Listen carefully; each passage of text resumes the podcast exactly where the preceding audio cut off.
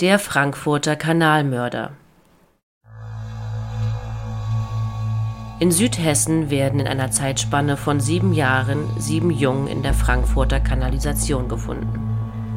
Gefesselt und mit eingeschlagenem Schädel werden sie in die finsteren Schächte geworfen, wo der Täter sie ertrinken lässt.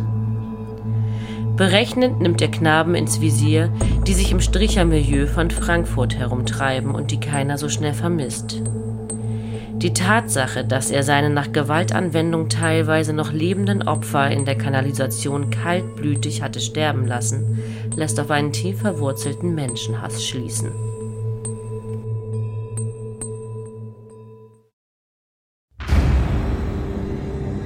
Du hörst Mordflüstern mit der Reihe Deutschland deine Mörder.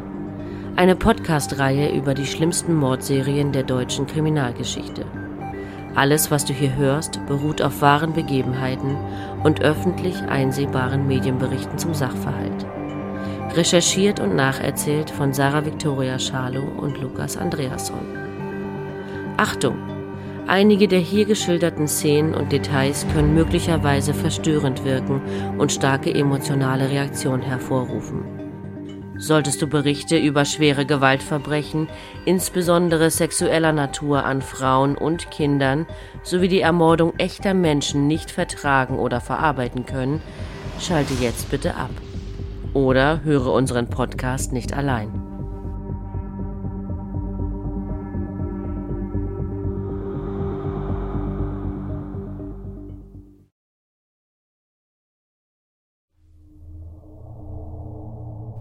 Unter unseren Straßen befindet sich eine ganz eigene Welt.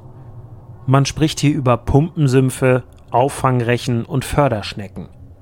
Die Kanalmeister, jene Wächter der Unterwelt, sorgen dafür, dass die Adern der Stadt frei bleiben, in denen Spülwasser, Urin und Exkremente entsorgt werden. Nicht selten finden sich hier auch giftige Chemie, Plastiktüten und anderer undefinierbarer Unrat, Stoffe, die dort nichts zu suchen haben aber Leichen? Wir gehen über 40 Jahre in der Zeit zurück, in den Herbst des Jahres 1982.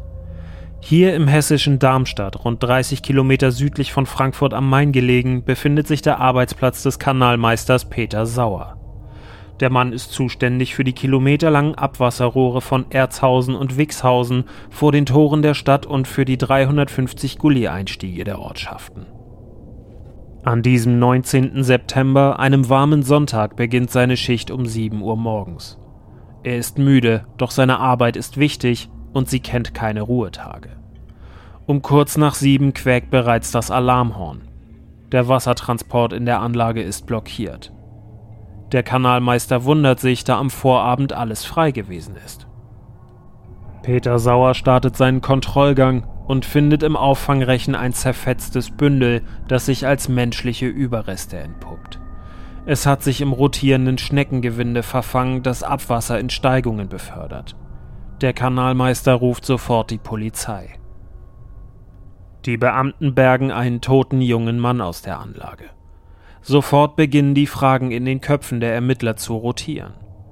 War es ein Unfall? Ein Suizid? Oder steht man vor dem Opfer eines Verbrechens? Und vor allem, wer ist der Tote? Die Gerichtsmedizin diagnostiziert als prägendes Gesichtsmerkmal eine vorstehende Oberlippe, den landläufig bekannten Überbiss.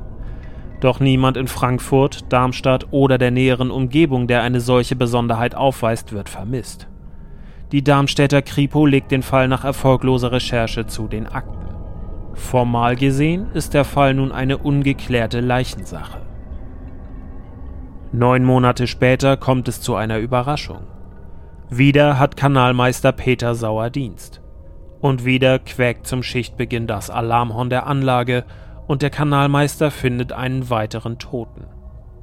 Anders als im Vorjahr stellen die Fahnder diesmal einen Hinweis auf einen Namen sicher. Im Hosenbund des Toten sind die auf MH lautenden Initialen eingenäht. Die Gerichtsmedizin schließt aufgrund der Leichenfäulnis nicht aus, dass die Leiche von MH länger im Abwasser gelegen haben könnte. Die Befürchtung, dass ein Serienmörder am Werk sein könnte, wächst immens. Rückblickend könnte es sogar sein, dass diese Serie bereits lange vor Sauers Frühschicht am 19. September 1982 begonnen hat. Ein Unteroffizier der US Army, welcher mit 30.000 GIs an einem Militärmanöver in der Region teilnahm, entdeckte eine junge, nackte männliche Leiche mit eingeschlagenem Schädel. Wer der Junge ist, ist bis heute ein Rätsel. Außer Ringelsocken trug der Tote keine Kleidung. Könnte es sich um einen Ausländer auf Durchreise handeln? Gut möglich. Frankfurt am Main ist in den 1980er Jahren der verkehrstechnische Knotenpunkt der alten Bundesrepublik. Hier liegt der riesige Rhein-Main-Flughafen, wichtige Straßen und Bahnverbindungen kreuzen sich. Das Rotlichtviertel lockt Menschen aus allen Weltgegenden in Bordelle oder auf den Straßenstrich, die sich zu einer vergnüglichen Stunde ohne Verpflichtungen hinreißen lassen wollen. Es wird vermutet, dass auch die Opfer aus dem Kanal von Erzhausen in jenem Milieu auf ihren Mörder gestoßen sein müssen. Bei den zwischen 1976 und 1983 getöteten Opfern handelt es sich um insgesamt sieben Kinder bzw. Jugendliche im Alter zwischen 11 und 18 Jahren. Sie stammen aus dem Frankfurter oder dem Offenbacher Bahnhofsmilieu und arbeiteten wahrscheinlich als Prostituierte, als sogenannte Stricher. Dort lernten sie möglicherweise auch den Täter kennen. Durch den langen Aufenthalt im Abwassersystem und durch teilweise starke mechanische Beschädigung der Leichen in den Schnecken der Anlage konnten die Toten erst verhältnismäßig spät identifiziert werden. Wer also sind diese Jungen? Wer hat sie so unmenschlich aus dem Leben gerissen und wie Abfall entsorgt? Und vor allem, warum? Am 7. September 1976 findet ein US-Soldat auf Manöver in einem Waldstück zwischen Atzenhain und Lehnheim, circa 65 Kilometer nördlich von Frankfurt, eine männliche, nackte Leiche. Der Tote ist zwischen 15 und 18 Jahren alt und ist nach einer Liegezeit von vier bis sechs Wochen stark mumifiziert und teilweise bereits skelettiert. Als vermutliche Todesursache wird eine gewaltsame Schädelfraktur angenommen. Da die Identität des Toten lange Zeit nicht geklärt werden kann, geht die Polizei davon aus, dass es sich möglicherweise um einen Ausländer handelt, der in der Bundesrepublik Deutschland auf Durchreise war. Zwar ist dieser Junge nicht in der Kanalisation gefunden worden, ist jedoch aufgrund seines Alters in der Zielgruppe des Täters. Am 23. Mai 1982 wird der 17-jährige Erik in einem Klärwerk bei Offenbach entdeckt. Sein toter Körper wird in Rückenlage hinter dem Schneckenzufluss gefunden. Die Leiche weist erhebliche Verletzungen auf, der rechte Oberschenkel ist abgerissen und der Knochen liegt frei. Das Becken des Jungen ist zertrümmert und sein Schädel ist eingeschlagen. Gemäß Obduktionsbericht war der Leichnam im fortgeschrittenen Fäulniszustand mit bereits ausgedehnter Fettwachsbildung. Dabei handelt es sich um eine krümelartige, wachsähnliche Fettschicht. Die Liegezeit betrug daher wahrscheinlich über sechs Monate. Die finale Todesursache von Erik konnte nicht mehr eindeutig ermittelt werden. Das Opfer vom 19. September 1982, das von Kanalmeister Peter Sauer gefunden wurde, wird später als der 18-jährige Bernd Michel identifiziert. Als Todesursache wird Ertrinken angenommen. Die Identifizierung der nahezu unkenntlichen Leiche gestaltet sich ob der fortgeschrittenen Verwesung und den Verletzungen durch die Kanalanlage schwierig. Wahrscheinlich stammt der Junge aus dem Frankfurter Strichermilieu. MH, der damals von Peter Sauer gefunden wurde, kann als der 17-jährige Markus Hildebrand identifiziert werden. Wie Bernd Michel wird auch Markus im Klärwerk von Dreieich entsorgt. Nach Meinung der Polizei könnte der Tote, der mit Handschellen gefesselt war, durch ein Abwasserrohr angeschwemmt worden sein. Er ist ein Junge, der ein wurzelloses Dasein in der Heroin- und Stricherszene von Frankfurt gefristet und zuvor einen Großteil seines Lebens in Erziehungsheimen verbracht hatte. Zum letzten Mal wurde er im Januar 1983 in Begleitung von drei Männern gesehen und soll angegeben haben, nach Saarbrücken, in die Hauptstadt des Saarlandes zu wollen. Am 9. September 1983 wird der 14 Jahre alte Fuad Rahou, ein Junge mit marokkanischen Wurzeln, tot in der Kläranlage Niederrad gefunden. Der Junge war am 1. September 1983 von seinen Eltern als vermisst gemeldet worden. Zunächst geht die Polizei von einem Unfall durch Ertrinken in der Kanalisation oder dem Einatmen von Faulgasen aus. Erst später wird bei der Untersuchung des Jungen klar, dass es sich um Mord handeln muss. Ein weiteres Opfer, welches der Täter unter einem Kanaldeckel verschwinden lassen hatte, wurde am 11. Oktober 83 ebenfalls in der Kläranlage Niederrad gefunden. Der erst elf Jahre alte Oliver Tupikas war von zu Hause ausgerissen und danach nicht mehr lebendig gesehen worden. Auch an seiner Leiche finden sich Spuren von Fesselungen, in diesem Fall an den Füßen. Das vermutlich letzte Opfer des Kanalmörders, wie der Täter nun genannt wird, taucht am 21. Juni 1989 auf. Knochen und Kleidungsstücke des 14-jährigen Daniel Schaub werden in einem Nebenkanal des Entwässerungsnetzes gefunden. Er war bereits seit 1983 verschwunden, sodass von ihm nur noch wenige Überreste geborgen werden konnten. Um den erfahrenen Kriminalisten Horst Kropp wird eine Sonderkommission gebildet. Der Mann erinnert sich später an seine Arbeit und an die seiner Kollegen. Die Ermittlungen waren brutal und zäh, und wir hatten große Schwierigkeiten, die Leichen zu identifizieren. Der erste Mord geschieht wahrscheinlich am Fundort der Leiche. Erst danach entdeckt der Täter, dass es relativ einfach ist, einen Kanaldeckel hochzustemmen und sein Opfer in die Kanalisation zu werfen.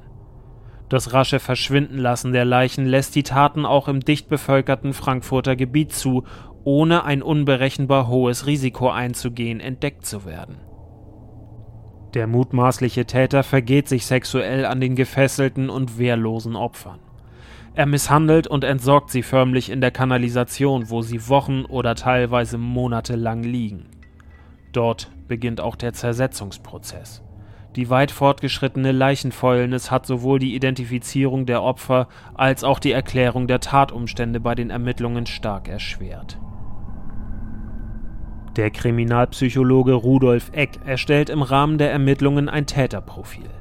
Er vermutet, dass es sich bei dem Kanalmörder um einen alleinstehenden Mann im Alter von circa 50 Jahren handelt, der kaum oder keine sozialen Bindungen zu Familie oder Freunden hat.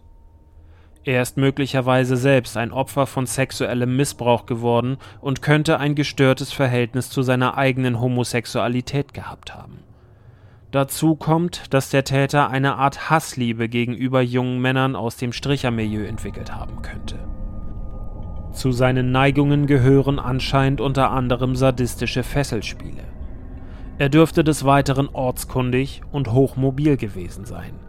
Die Tatsache, dass er seine nach Gewaltanwendung teilweise noch lebenden Opfer in der Kanalisation kaltblütig hatte sterben lassen, lässt auf einen tief verwurzelten Menschenhass schließen. Schon bald darauf gerät ein 40-jähriger, mehrfach vorbestrafter Lagerist aus Offenbach in den Verdacht, die Morde an den Jungen begangen zu haben. Nach Vermutungen der Polizei soll der Mann obdachlose Jugendliche zu sich in seine Gartenlaube in Frankfurt-Riedewald gelockt haben um dort mit ihnen brutale und sadistische Sexspiele durchzuführen. Dort habe er sich auch das Schweigen seiner Gespielen mit Geld erkauft. Die Beamten finden heraus, dass der Tatverdächtige und das Opfer Markus Hildebrand die gleichen homosexuellen Lokale in Frankfurt aufgesucht haben sollen. Doch die Ermittler wissen, dass ein hinreichender Tatverdacht anders aussieht. Die Blutspuren in der Gartenlaube passen überdies nicht zu der serologischen Blutuntersuchung von Markus Hildebrand. In der Wohnung des Verdächtigen, der zugibt, drei der Opfer gekannt zu haben, wurden eine Gaspistole, mehrere Messer, darunter ein Schlachtermesser und Handschellen sichergestellt. Aufgrund mangelnder Beweise, die ihn als Täter in Frage kommen lassen, kommt es jedoch zu keiner Anklage und der Mann bleibt auf freiem Fuß. Es ist gut möglich, dass die Polizei den Täter bereits identifiziert hat. Ermittler Horst Kropp sagt 2015 in einem Interview, es ist schlimm, wenn man den Täter eigentlich hat, aber die Tat nicht nachweisen kann und es nicht zur Anklage kommt. Das ist furchtbar. Vor einigen Jahren werden die Zuschauer des hessischen Rundfunks noch einmal mit dem Fall konfrontiert in der Sendung Kriminalreport. Ein ähnliches Format wie die ZDF-Sendung Aktenzeichen XY ungelöst. Wer hat etwas gesehen? Wer hat etwas gehört? Und wer weiß von möglichen Zeugen oder dem Täter selbst? Vier Jahrzehnte nach der Mordserie ist es schwierig, belastbare Erkenntnisse zu den Opfern, den Taten und dem Täter zu bekommen. Angehörige, Zeugen oder der Täter selbst könnten bereits außer Landes oder verstorben sein. Hinweise zu dem Fall des Frankfurter Kanalmörders nimmt das Landeskriminalamt Hessen unter der Telefonnummer 0611 830 entgegen.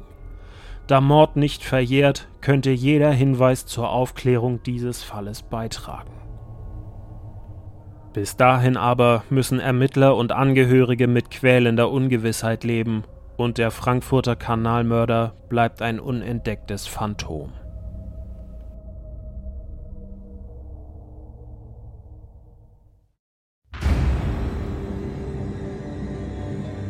Das war Mordflüstern mit der Reihe Deutschland deine Mörder.